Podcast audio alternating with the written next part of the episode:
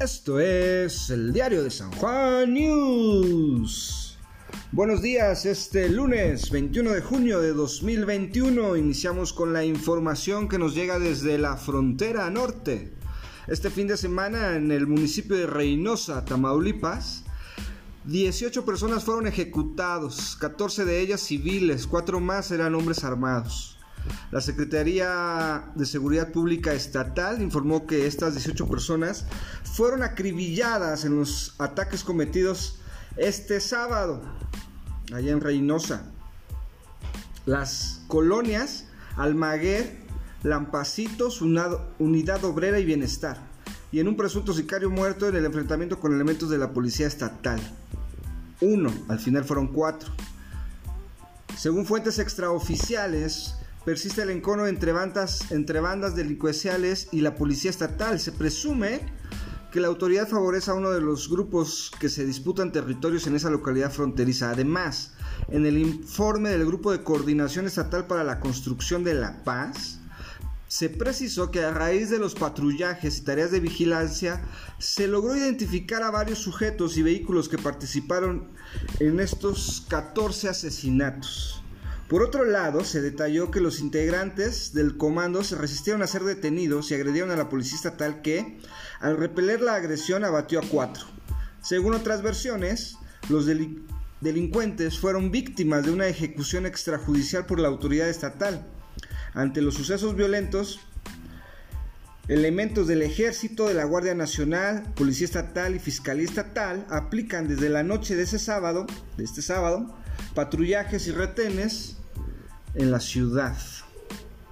Por otro lado, fuentes partidistas que pidieron anonimato aseguraron que la disputa por la plaza de Reynosa es resultado de la derrota del PAN y el triunfo de Morena en la presidencia municipal en las pasadas elecciones del 6 de junio y han puntualizado que por ello hay riesgo de que las agresiones se agudicen en esa región, es decir, en lugar de amainar prevén que la violencia aumente en Reynosa, Tamaulipas y en todo lo que es la frontera eh, de Tamaulipas, de Nuevo León, Coahuila, de Chihuahua. Pero bueno, sobre todo Tamaulipas, que es una tierra de sicarios desde hace mucho tiempo. Eh, recordemos que dos de sus últimos cuatro gobernadores están en prisión. Uno más eh, está acusado también de estar participando, recibir beneficios del de crimen organizado y está en funciones, que se llama Francisco Javier García Cabeza de Vaca, desaforado por el Congreso Federal, arropado por el Congreso local, aunque Después de las elecciones, el Congreso local pasó a manos de Morena, lo que se vislumbra como eh, la antesala del desafuero del gobernador de Tamaulipas. Eh, indignante la noticia, eh, indignante que sigamos después de varios lustros con esta violencia desatada, sobre todo en Tamaulipas. En algunos estados más también, pero Tamaulipas ha sido epicentro de la lucha entre narcotraficantes, no contra el narcotráfico, entre narcotraficantes. Entonces, eh, y como contexto, esto sucedió el pasado sábado, el domingo por la mañana, todavía se estaban contando los muertos, porque había versiones que hablaban de 19, 20, 24, 23. Hasta ahora el conteo oficial son 18. De esos 18, 14 eran civiles. Civiles que iban por la calle a mala hora. 4 eh, delincuentes o que se les relaciona con los grupos armados.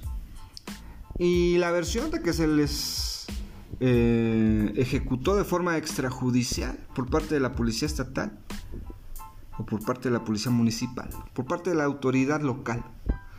Eh, es un hecho que ha sacudido eh, el medio, todos los medios mexicanos, y que viene en un contexto muy polarizado en política, pero eh, sobre todo en un contexto en que la lucha entre comillas, lucha contra el narcotráfico, eh, no, da, eh, no avanza ni retrocede. Está estancada con sus mediocres y limitantes resultados a lo largo de décadas. Hace poco se cumplieron 50 años, 5 décadas, de que Estados Unidos le declaró la guerra al narcotráfico.